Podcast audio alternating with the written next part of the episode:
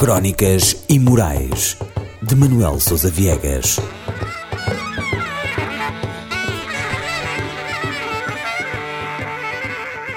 Proibido a fixar na parede.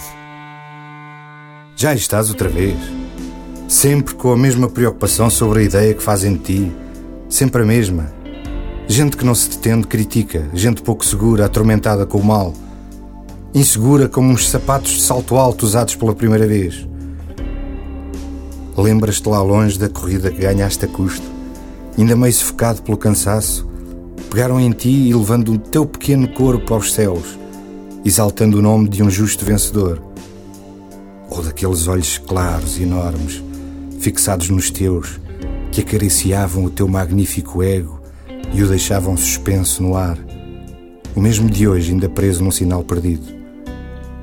Todo um passado em que era fácil gostarmos uns dos outros, da língua das pessoas que refletia genuinamente almas abertas de par em par.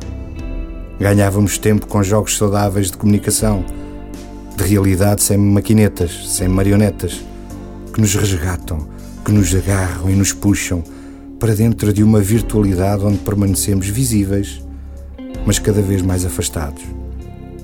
Na televisão, os anúncios ocupam um lugar de destaque onde os locutores falam quase sempre assim: Agora tem este produto, o melhor que existe no mercado.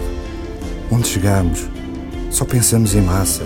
Cheta, papel, caroço, cacau, arame, vintém, pilim, guita, guito, carcanhol, verba, numerário, capital, ativos, produtos tóxicos. Ainda aí estás, seu palhaço. Bem sei, tu és apenas a figura invertida a que me habituei, que só eu vejo e por quem continuo perdidamente apaixonado. Maravilhoso espelho meu, diz-me aqui no conforto do meu lar: haverá alguém mais poderoso que eu? Raios, a luz foi-se.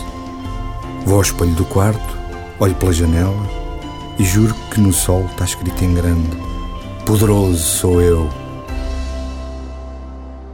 Crónicas Imorais de Manuel Sousa Viegas.